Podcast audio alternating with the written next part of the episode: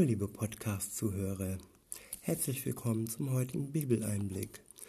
Schön, dass ihr wieder dabei seid. Heute geht es um ein Kapitel aus dem Alten Testament. Und zwar habe ich für euch heute das 16. Kapitel des Buches Heskiel. Und ich, ich benutze heute die Übersetzung Gute Nachricht.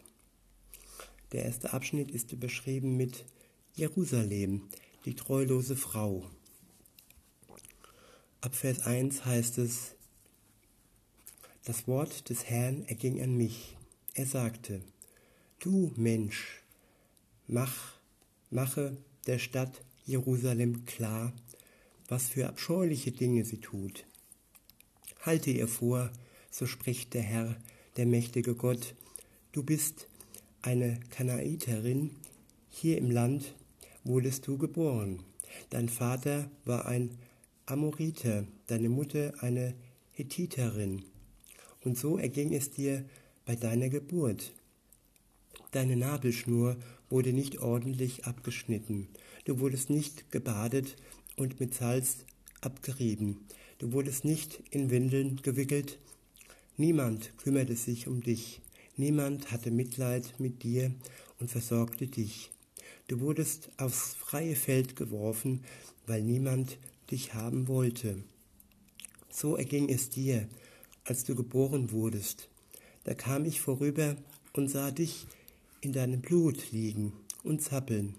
Ich sagte zu dir, du sollst leben, du sollst leben und gedeihen. Ich ließ dich aufblühen wie eine Blume. So wuchst du heran und wurdest groß und überaus schön. Die Brüste wurden rund und das Schamhaar sproßte aber noch immer warst du nackt und bloß. Wieder kam ich an dir vorüber und sah, dass du zur Liebe reif warst. Da nahm ich dich, da nahm ich dich zur Frau. Ich bereitete meinen Gewandsaum über dich zum Zeichen, dass du mir gehören und nicht mehr nackt und bloß sein solltest. Ich schwor dir Treue und schloss den Bund fürs Leben mit dir, ich, der Herr, so wurdest du mein. Ich badete dich und wusch dir das Blut ab, salbte dich mit Öl und gab dir ein buntes Kleid und Sandalen aus weichem Leder, ein Kopftuch aus feinstem Leinen und einen schönen gewebten Mantel. Ich legte dir Schmuck an, Armspangen, Halskette, Nasenring, Ohrringe und einen kostbaren Stirnreif. So warst du nun mit Gold und Silber geschmückt und trugst Kleider aus den schönsten und erlesensten Stoffen. Du hattest Gebäck aus feinstem Mehl zu essen, das mit Honig und Öl bereitet war. Du warst unaussprechlich schön und wurdest zur Königin. Alle Welt rühmte deine Schönheit die durch meinen Schmuck erst vollkommen wurde, sagte der Herr, der mächtige Gott. Hier in diesem ersten Abschnitt geht es um eine Beziehung. Es geht um das Bild, wie Gott sein Volk Israel sieht, in erster Linie.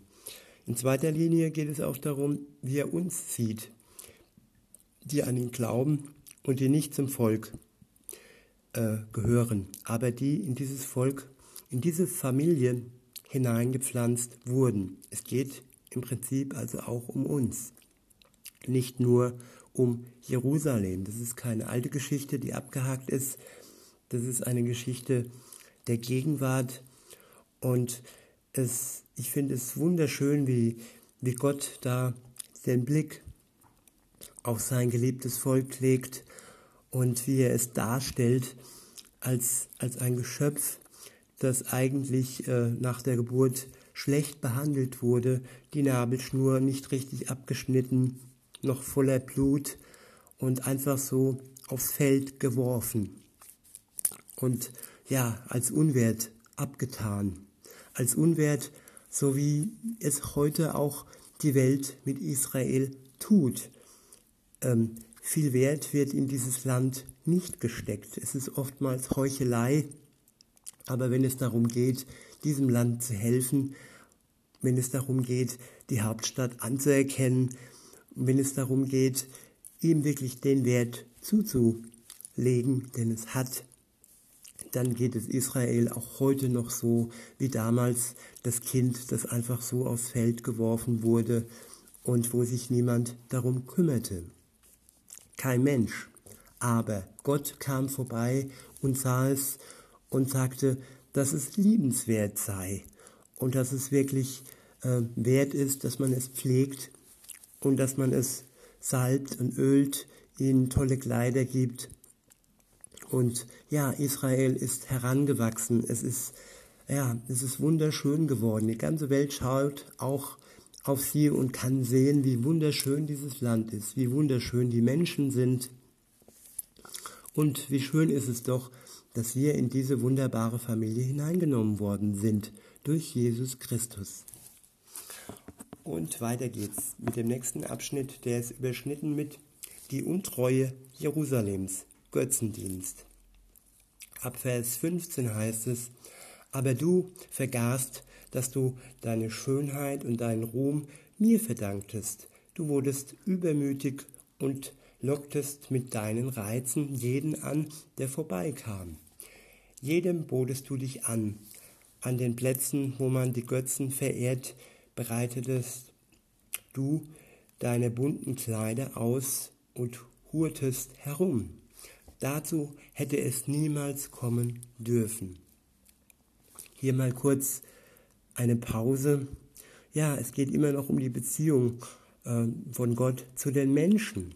Es geht um Treue, es geht um Hurerei, es geht um Götzendienst und Gott, der ein Bund eingeht mit jedem, der wirklich eine Beziehung eingeht mit jedem, der wünscht sich, dass der, dass wir ihm gegenüber dann auch treu sind und nicht unsere Dienste und unsere Schönheit seinen Feinden preisgeben und ihm untreu werden.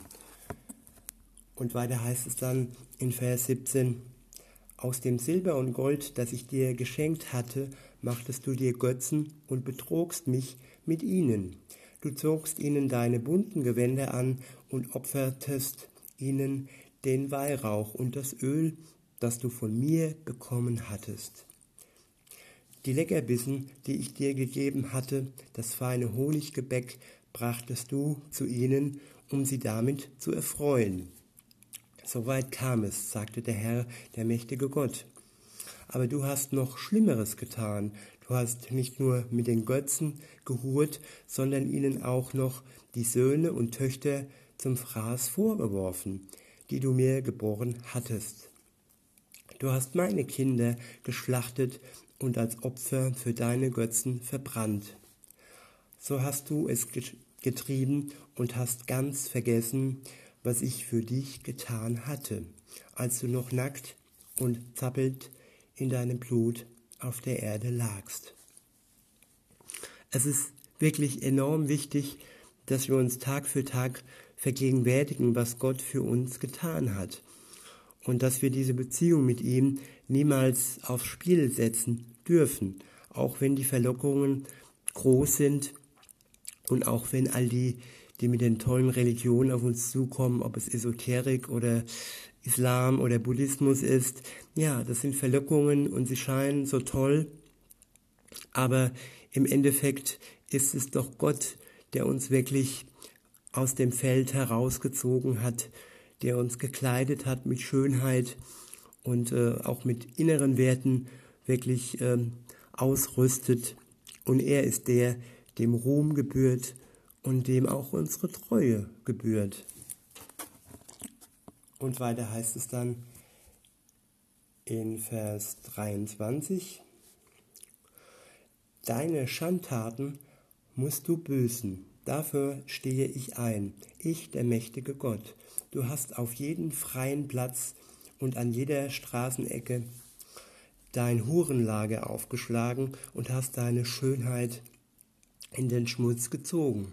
Du warst unersättlich und hast vor jedem, der vorüberging, die Beine gespreizt. Deine Nachbarn, die Ägypter mit dem großen Glied, waren deine besten Freunde. Mit ihnen hast du gehurt, um mich zu kränken. Da strafte ich dich und nahm dir einen Teil von dem, was ich dir geschenkt hatte. Ich gab dich der Gier der Philisterinnen preis, die dich hassten, die aber von deinem schamlosen Treiben selber angewidert waren. Doch du hattest noch nicht genug und gingst zu den Assyrern, um mit ihnen zu huren, und auch das reichte dir noch nicht. Darum triebst du es mit den Babylonerinnen, dessen Händlervolk doch auch da bekannt diesem Händlervolk, doch auch da bekamst du nicht genug. Du branntest darauf, dich hinzugeben, an Schamlosigkeit warst du nicht mehr zu übertreffen, sagt der Herr, der mächtige Gott. An jeder Straßenecke und an jedem freien Platz hast du deine Hurenlager aufgeschlagen. Aber du hast dich nicht wie eine Hure für Geld hingegeben. Du hast deinen Ehemann mit fremden Männern betrogen. Und während man eine Hure bezahlt, hast du deine Liebhaber noch mit Geschenken angelockt, damit sie von überall her zu dir kamen. Anderen Frauen läuft man nach und gibt ihnen Geld, aber dir läuft niemand nach und du zahlst auch noch dafür. So sehr bist du aus der Art geschlagen. Es sind drastische Worte, die hier gebraucht werden für ein Volk und äh, für alle, die mit, mit Gott einen Bund eingegangen sind und diesen Bund dann gebrochen haben, in den sie ihm untreu geworden sind. Ja, aber diese, diese Worte machen auch klar, es geht hier um eine Beziehung. Eine Beziehung zwischen Gott und seinem Volk, eine Beziehung zwischen Gott und uns, die wir in diese Familie eingegangen sind, in diese Familie hineingekommen sind, da wir an Jesus glauben. Und weiter heißt es dann in Vers 35, Jerusalem, du Hure, höre das Wort des Herrn, so spricht der Herr, der mächtige Gott, weil du dich vor, dem, vor deinem Liebhabern und deinen ekelhaften Götzenbildern nackt ausgezogen und den Götzen deine Kinder geopfert hast, rechne ich jetzt mit dir ab. Ich rufe deine ganze Kundschaft zusammen, die Männer, mit denen du gehurt hast, und auch die anderen, die du noch mochtest, die du nicht mochtest.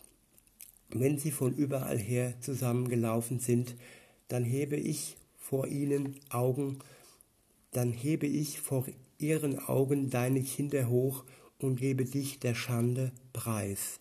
Ich werfe mit dir, ich verfahre mit dir, wie es das Gesetz für eine Ehebrecherin und Mörderin vorschreibt.